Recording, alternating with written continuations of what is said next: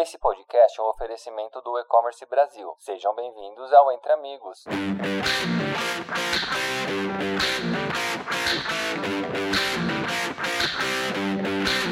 Olá pessoal, eu sou o Gabriel Monteiro, sou CEO e cofundador da Newtail e tô aqui hoje no podcast Entre Amigos, realizado pelo E-Commerce Brasil. A convite, queria agradecer primeiramente esse convite, super legal a gente poder conversar um pouquinho sobre varejo. E para hoje eu convidei o Pietrangelo Letta para bater um papo comigo sobre a relação varejo, indústria e consumidor. Bom, para quem não conhece, eu acho que deveria conhecer, né? O Pietrangelo é o presidente do Conselho Consultivo do Grupo Zona Sul. E para começar o bate-papo hoje, eu queria primeiro que você, Pietrangelo, contasse um pouquinho sobre você e o Zona Sul. Acho que seria legal para todo mundo já, quem não conhece, conhecer um pouquinho mais. Salve, Gabriel. muito obrigado pelo convite, em nome do Zona Sul, muito obrigado. Bom, Pietrangelo Leta, mais conhecido como Pietro, Pedrinho, estou é, há mais de 25 anos nessa, nesse varejo de alimentos aqui no Rio de Janeiro. Sou um apaixonado pelo Rio de Janeiro, ajudei muito a empresa e ajudo muito a empresa a criar marcas, formar pessoas, é, criar inovação, seja no mundo, mundo, físico ou digital. Então, essa, eu diria que essa é a minha contribuição aqui para o Rio de Janeiro. Sou um apaixonado aqui pela cidade. Tudo que a gente faz é pensando no cliente, no colaborador e no, no Rio de Janeiro e a nossa marca é Zona Sul Cariocas de Coração, né? Então a gente deixa muito claro aqui que o Zona Sul é do Rio de Janeiro. Que legal. Para quem não, não, não, me conhece também, eu, eu sou carioca, né? Então eu sou um profundo amante aí do Zona Sul. O Zona Sul é, puxando mais uma sardinha ainda, é a marca, é o, é o, varejo que todo carioca ama, né? Então ganha inúmeros prêmios aí recorrentemente, tá na mídia saindo, então muito legal, parabéns pela história. Admiro muito o trabalho que vocês construíram ao longo do tempo.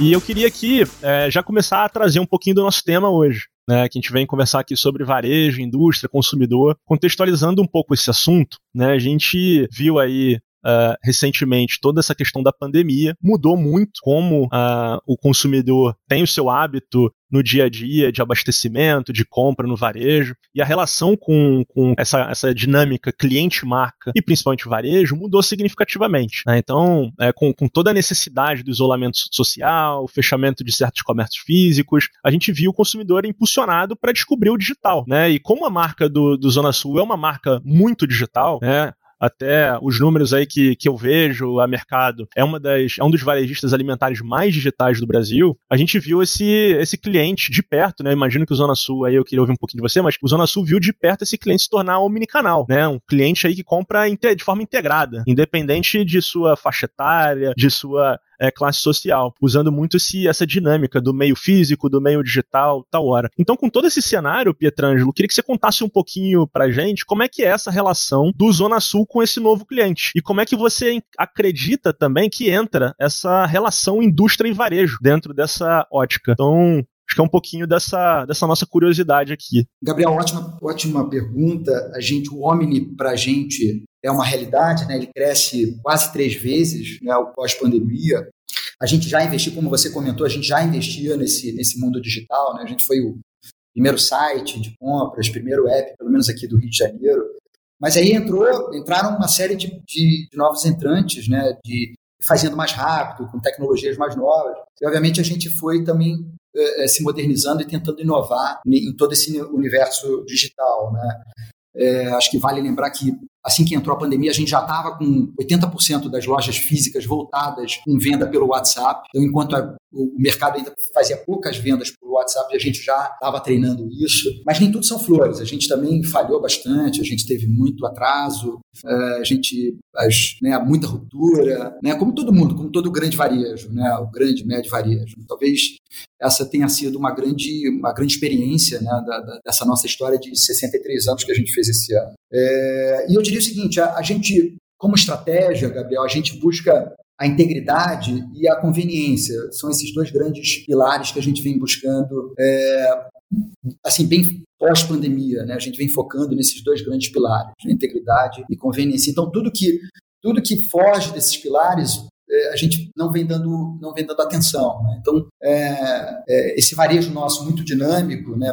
e, e, a gente nasceu no físico, né? então tudo que possa trazer essa é, serviços que, que nos ajudem em não ter ruptura, ter um, a, a, melhor conveniência, né, o produto certo, mais rápido para o cliente, é onde a gente vem investindo todos os nossos esforços. Assim, o, o, todos os stakeholders, né, todos os fornecedores, né, todo mundo que orbita a, ao nosso redor e que nos ajuda a, a transformar esse varejo, é, e se a gente consegue investir o nosso tempo em compartilhar os dados para que esse, todos esses fornecedores nos ajudem também a crescer, né, e, e, que a gente tenha as ações muito mais certeiras, eu, diria o seguinte: esse é o grande, esse é o grande foco do, do, digital no Zona Sul. Bom, excelente, assim, muito legal ouvir você falar um pouco sobre essa, essa estratégia, né, de como é que você consegue trazer para o consumidor algo que de fato ele está buscando, né, ele, essa essa ótica da, da integridade, da conveniência, hoje é papel fundamental num cliente que cada vez mais está acostumado a ser bem tratado, né? Antigamente a gente olhava muito pro produto, né? Então o produto era o rei. Quando a gente olha lá para o marketing 1.0,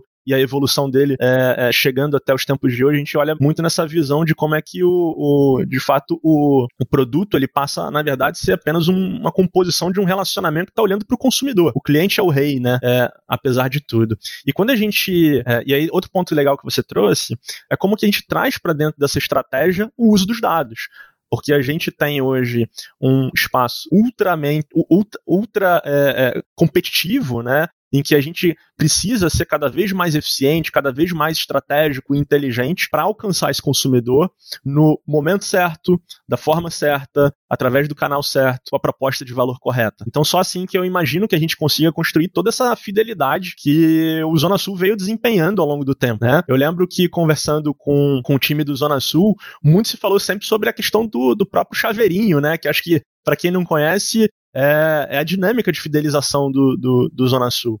É, então, é, dado esse contexto todo sobre o investimento em dados, em conhecer o consumidor, é, em desenvolvimento de programas de CRM, diferentemente de como, inclusive, a gente vê no mercado que, que o investimento é, nem sempre é adequado em tecnologia para varejo alimentar, né? A gente tem, tem números aí da InfoVarejo de 46% dos varejos varejistas nem têm budget para investir em tecnologia, então, de fato, Zona Sul sai na frente. E eu queria ouvir um pouco de você, assim, como é essa dinâmica, né? Antes do, da pandemia, já existia investimento é, em tecnologia de dados, isso veio mais por conta de pandemia. Queria ouvir um pouquinho de você como foi essa é, todo esse ajuste é, em termos do, do, da inteligência e da relação com o consumidor para o Zona Sul. Então, a gente sempre investiu, Gabriel, em dados, mas muito mais na captação. Nessa nossa história, a gente tentou fazer várias ações de, de para encantar o cliente, né, para falar um pouco mais perto do cliente, né, desde a one-to-one a, diversas segmentações. É, mas a gente encontrou, encontrou diversas dificuldades e tentando sempre, assim, nunca, sempre inquieto, né, sempre tentando buscar não, qual é de fato o caminho. Né, mas o investimento sempre, sempre existiu, né, tanto em, em plataformas própria e agora de terceiros, mas como um time próprio pensando exatamente só como que a gente fala com um, um cliente, você mesmo comentou, com um cliente digital. Né? O único ponto que eu ressalto aqui, a gente a gente não acredita como time, a gente não acredita em fidelidade, mas sim em preferência, né? A gente não acredita que nesse mundo exista assim um cliente fiel, né? Até porque se ele é fiel, ele provavelmente ele vai ficar cego, né? Só, só indo naquele local, né? não podendo trair né? o seu estabelecimento, a sua opção. Mas se, ele, se, se a gente conseguir trabalhar com que ele lhe dê a preferência, esse é o nosso grande, nosso grande gol. Né? Ah, então, é, e, aí eu acho que isso passa por, por, estabelecer qual é o nosso foco, né, não pensar em, em, em, nada que não seja aquele foco. Então, eu comentei aqui sobre a integridade, a conveniência. Eu acho que tem, um, tem um, uma passagem interessante também, se falou muito, e se fala até hoje nos super apps, né? E aí, é, internamente, a gente fala, pô, mas vamos entrar nessa história de super app, etc. Pô, primeiro que a gente não tem capital para entrar nessa história de super app. Segundo que a gente não tem time. Né? A gente vai ter que contratar talvez duas vezes o nosso time, não importa que seja de terceiros, mas para focar no super app. Né? Então, assim, vamos focar no que a gente, no que o cliente nos reconhece como bom provedor, né? Então, a gente está falando de gastronomia, né? Então, são as categorias que ele reconhece como, como, como chave, né? Dentro do Zona Sul, então, são é a gastronomia, é, os vinhos, é, os perecíveis como um todo. Então, olha, vamos entregar isso, a gente tem que ter excelência. Nessas categorias, a gente tem que ter excelência nas entregas. A gente não pode ter, a integridade tem que ser 100%, a 100% não existe, não importa, mas esse tem que ser o nosso ideal. Né? Então não pode ter ruptura. Ah, mas e, os, e, o, e, o e os, as demais categorias? As demais, as demais categorias existem dentro do, desse nosso universo digital, mas elas são periféricas, elas não são foco do nosso negócio, elas têm que estar bem posicionadas, mas elas não são a estrela principal. Elas têm que estar com preço bem posicionado, preço de mercado, mas, mais uma vez, elas não são a estrela principal. A estrela principal são aquelas categorias que, de fato, o cliente reconhece a gente como bom provedor. Né? Então, assim, é, Gabriel, não sei se eu respondi, não sei se eu dei muita volta, respondi a tua, a tua pergunta, mas o ponto é que a gente investe, sim, a gente investe nesses dois universos, tanto o físico como o digital. A gente está é, é, é, sempre inquieto, né, tentando buscar, olha, o que, que pode nos fazer nos tornar melhor? Né? Então, a nossa, a nossa home antigamente subia, é, era a era a mais lenta do mercado, aí entrou no mercado, estou dando um exemplo aqui, o mercado entrou todo entrou com com, com, alternativas muito mais rápidas. Então a gente correu atrás para ver como que a gente podia fazer melhor e assim vai. Muito bom, muito bom. Você trouxe alguns pontos aqui que para mim são, são essenciais, assim. E você é, pontuou de uma maneira muito forte algo que eu sinto quando eu converso com o time do Zona Sul, que é justamente essa visão para o cliente que não importa, a gente precisa buscar o 100%, né? a gente precisa, é, com, com, no detalhe, construir todo esse senso de preferência, porque é isso que vai fazer lá na frente é, ele, ele, ele, pelo menos, considerar a gente na hora de, de, de, buscar por onde, onde vai ser a experiência de compra dele. E eu vejo isso que você consegue passar com, de uma forma muito legal pro time, porque no dia a dia o time ele sustenta essa sua visão, né? Quando a gente discute algumas estratégias é, com o time do Zona Sul e a gente traz, não, então 96% de satisfação. A pergunta não é uma pergunta de celebração pelos 96, e sim como a gente pode melhorar os outros 4%, né? Que às vezes pode até parecer pouco em número de, de, de clientes ou de de, ou de ocasiões, mas mesmo que tenha um cliente insatisfeito, a métrica ela precisa estar tá apontando para 100, não para 99,9. Eu acho que isso é essencial quando você quer se tornar líder, quando você quer construir relevância e quando você quer, de fato, é, ter a preferência do consumidor. E tudo isso junto leva, de fato, a marca ser aí a mais querida do, do Carioca. Então, achei muito legal é, esse ponto que você trouxe. E aí, olhando, então, um pouco aqui é, também que você pontuou sobre evolução, de querer estar tá sempre é, se colocando de uma maneira é, mais para frente, buscando melhorias. É, do meu lado aqui, eu tenho visto muito uma evolução do, da indústria, do varejo, nessa relação. Quando eu olho para fora do Brasil, né, que às vezes a gente tenta pegar um pouco de ensinamento do que está sendo construído lá fora, a gente vê um pouco o próprio Walmart, né, que sempre foi um grande benchmark para todo varejista. E como ele vem conseguindo casar, unir é, essa plataforma colaborativa com a indústria. Porque no fim, né, a indústria, o varejo, é quase que um grande ecossistema para o cliente ser bem, ser bem atendido. Então as marcas elas querem construir essa relação também com, com o cliente não só o próprio varejista. E aí o Walmart então lançou algumas, algumas ferramentas e a mais nova prática do mercado é o retail media.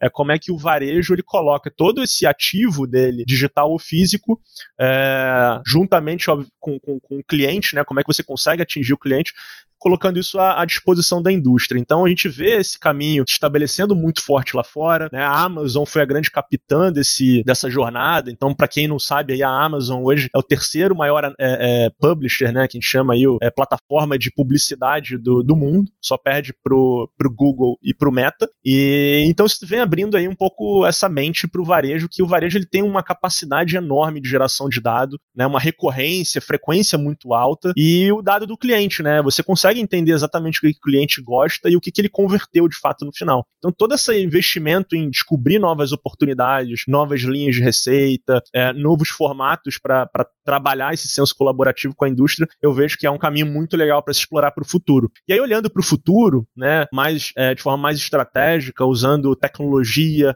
usando mídia, usando dados, e principalmente acho que agora na sua nova cadeira, né, Petrangelo? Você, como presidente do Conselho Consultivo, talvez sua grande missão é olhar para frente. Né? Então eu queria ouvir um pouquinho de você. O que, que você acha dessa revolução toda da, da, da, que vem ocorrendo no varejo, principalmente lá fora? Como é que o Zona Sul está se estruturando e como é que você, na sua cadeira hoje, está trabalhando para que o Zona Sul, de certa forma, seja pioneiro nessa, em toda essa inovação? Excelente, Gabriel. Eu sou um entusiasta, sou apaixonado por isso, né? Como que a gente pode fazer diferente, assim? É, aí você né, trouxe o exemplo desse grande varejista, né? Mas como que a gente aqui no Rio de Janeiro, né, com uma, uma penetração obviamente muito menor, mas que de, de, de alguma forma a gente é, já traz algumas revoluções, algumas inovações e fala com bastante gente, né? Bastante gente que, que, que, que dá preferência à marca, né? Como que a gente pode fazer diferente? E aí eu vejo essa, esse, né, essa olhar da inteligência artificial, da, o, desculpa, o usar da inteligência artificial, mas com um olhar humano. Eu acho que é o nosso olhar, né, para toda essa tecnologia, e a gente de alguma maneira colocando um dedo lá e fazendo customizando as nossas ações né? e tentando fazer é, práticas de que, que novas que é, usualmente o varejo tradicional não faz. Né? O varejo compra é, com uma previsão com um achismo muito grande, né? não que ele não olhe os históricos, mas ele não sabe para quem ele vai vender. O varejo tradicional, a verdade é essa, não só quando eu falo tradicional, a gente se inclui nisso também, né? A gente pode ter pitadas de inovações, grandes passos de inovações, mas a gente é um varejo também tradicional, e, e mas a gente não sabe para quem a gente está tá vendendo. Então, o banco de dados, né, o grande portal de dados, veio para nos ajudar nesse sentido, né? Como que eu posso customizar melhor a nossa ação? Né? Como que eu posso usar a, a, toda essa inteligência artificial e toda, toda a, a é, toda a propulsão de venda para que a gente traga é, com dedo humano, com um olhar humano, para que a gente traga mais customizações nessas ações, para que elas sejam mais certeiras, para que no final a gente gire melhor, né? a gente não se estoque, a gente gire, que a cadeia funcione melhor, e o fornecedor, que a gente olhe né, toda a cadeia, a gente não olhe só para o final, mas que a gente olhe como que o fornecedor se programou para comprar a matéria-prima, para colocá-la na, na, na, máquina, para produzir a embalagem, e assim vai. Então, assim, é, é, é Hoje, para vocês terem uma ideia, para vocês terem uma ideia, a gente tem em torno de 5% uma, essa ferramenta que nasceu há muito pouco tempo, né, que você citou, do uso do banco de, de, dados, a gente tem, pelos fornecedores, a gente tem quase, desculpa, em torno de 5, 5 a 8% já de fornecedores utilizando essa, essa ferramenta para que para exatamente isso que, tudo que eu comentei, né, sem ser repetitivo, para que a gente, para que eles façam ações mais certeiras, que todos, todos ganhem, ganhem nessa cadeia incrível. Acho que, de fato, esse sentimento colaborativo, na minha percepção, é, já, já mostra um claro sentimento de mudança, né? Acho que é, o varejo ele está olhando agora de uma maneira um pouco mais aberta e disposta a colaborar com as marcas para que o consumidor seja melhor impactado. Na minha humilde opinião, isso é uma grande revolução já, porque até então eram muito silos, né, de, de, de, de informação. O varejo resolve a sua vida, a indústria dela, a marca dela, e o momento de, de integração era quase que aquele momento da compra e da venda, né? Aquela relação estritamente comercial. E uma das visões agora é de que isso se torna, na verdade, uma relação estratégica. Como é que a gente consegue ganhar cada vez mais eficiência e, e de fato, criar uma unidade é, para que o cliente seja bem atendido da melhor forma, com a ação correta, que a gente consiga construir cada vez mais essa, essa toda essa fidelização que na verdade no lado de vocês é muito mais uma ótica de preferência, né? Então acho que isso é, é um caminho muito legal. E como é que você está se sentindo, né? Acho que até fugindo um pouco do meu script, como é que você está se sentindo hoje numa cadeira bem diferente da qual você sentava até um pouco tempo atrás, né? Já está confortável? Como é que está sendo o seu dia a dia? Como é que você está encarando aí essa, essa nova, nova missão dentro do Zona Sul? É, a gente tem uma expressão, excelente pergunta, eu confesso que eu tinha esquecido ela. O Gabriel, a gente usa a expressão que o varejo, o varejista, ele troca o pneu com o carro andando trabalhando, né? Então ele faz tudo ao mesmo tempo. É, ele, ele, ele ele tá, tenta olhar para frente, mas ele está apagando os incêndios e está e tá resolvendo relações humanas. Então, para você ter uma ideia, a gente tem hoje a gente já tem é, em torno de 6.500 colaboradores é, diretos. Né? Então, são muitas famílias envolvidas. A gente se preocupa bastante com essa turma. Eu diria que essa turma é nosso é nosso melhor e maior canal de comunicação. Então, a gente gasta zero em mídia, zero, zero, zero, praticamente zero tamanho da nossa receita é praticamente zero em mídia, porque a gente acredita que quem leva a marca para frente são os colaboradores. Né? Então a gente tenta investe tudo nessa nesse grande é, nessa grande força de, de trabalho. Né? E aí a gente tem, assim, a minha cadeira atual, eu tenho, a gente tem, eu tenho tentado olhar muito mais a floresta e não só a árvore, né? Então, é um exercício que na, no livro é bonito, no PowerPoint é muito bonito, no plano, no plano estratégico é excelente, mas no dia a dia é muito difícil. Muito difícil você não exercer o papel tático, é, eu nasci na operação, eu nasci na tática e hoje eu me vejo muito mais contribuindo. Eu tenho que contribuir, esse é o meu papel, né? Contribuindo numa estratégia muito maior, né? Para onde a gente leva a companhia. E obviamente não sou só eu, né? São hoje são sete conselheiros é, externos e também internos. A gente está é, iniciou esse modelo há dois anos, em outubro agora fez dois anos, né? E a gente, é, de fato, é, oficializou agora em maio desse ano. E é isso, assim, é uma experiência interessantíssima, muito difícil, eu diria que é muito, muito, muito difícil sair da operação, né? E olhar muito mais estratégico, mas também assim se desprender né, desses, dos problemas do dia a dia né? então você nesse olhar estratégico também você consegue você consegue enxergar coisas que talvez eu, eu não conseguisse enxergar é, quando estava na operação né? não sei se eu respondi Gabriel. Você me ouviu? Bom é muito legal ouvir isso de você Petrangelo respondeu sim minha pergunta. Acho que a gente está olhando de fato olhar para frente envolve a gente abrir mão de certas questões do dia a dia né? Não faz não tem muito é, como fazer, é, mas acredito que uma coisa que você falou, para mim, está muito claro na prática também como consumidor, e um consumidor que inclusive comprava pelo WhatsApp é, desde antes da pandemia, eu via muito essa dinâmica de que o colaborador é essa figura central para o Zona Sul. Porque eu tinha o telefone do gerente da loja, né? eu pedia para ele algumas coisas, então já, cria, já criava essa relação e eles são de fato grande vitrine de como o Zona Sul ele atende bem o cliente e a, toda a importância que ele coloca. E eu queria então é, propor aqui o, encerramento, né, a gente está chegando no fim, uma, uma dica, um conselho que você tem para os varejistas, para outros entusiastas do tema, sobre todo esse, esse papel aí do, do uso dos dados, a compartilhamento disso com a indústria, como é que a gente consegue cada vez mais olhar para o cliente de forma única e dar o valor que de fato ele espera em troca. Né? Todo cliente gosta de tratado como se e não como um mero uma, uma, mera entidade chamada cliente, né? Ele quer, ele quer ser chamado como o Gabriel, como o Pietrangelo, e não como é, um número ou, uma, ou um grupo, né?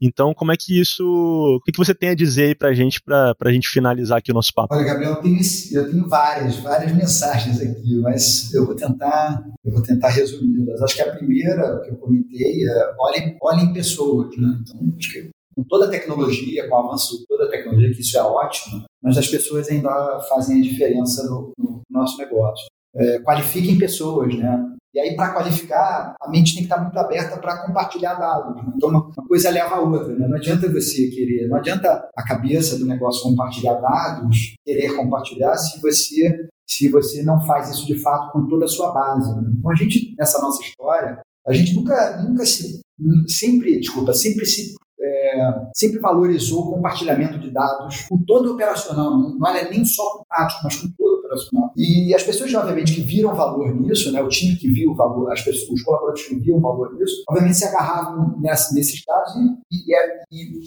faziam com que transformavam esses dados em, em ações para crescer dentro da companhia. Né? E, obviamente, a companhia teve um grande, um grande, é, um grande olhar para essas pessoas para que desse oportunidade de crescimento. Né? Então, eu acho que a valorização das pessoas, a abertura, a abertura dos dados, que, principalmente para o time e para todos os, os envolvidos, né, essas partes envolvidas, né, então fornecedores, parceiros, é, que está cliente, né, está cliente, porque o cliente, quando ele te dá, quando ele é infiel, né, ele vai num outro varejo, ele vai e tem uma outra experiência e ele compartilha com você também essa experiência. E aí cabe a você também escutar. Então, outra dica que eu dou também, uma escutativa, né, menos respostas e mais perguntas para o time. Uh, eu acho que com, todas essas, todos esses pontos aqui, a gente transforma uma grande, é um grande, é uma fórmula para o crescimento, né? É você se desprover de todos esses preconceitos, né? Que, ah, esse, esse dado aqui vai para o mercado, e aí, se for para o mercado, o mercado vai fazer esse dado? Então, o que a gente pega e transforma, agiliza, quanto mais rápido agiliza a informação, para que o cliente final se beneficie dela. Eu acho que é por aí. É, é, Gabriel, acho que é por aí. Boa!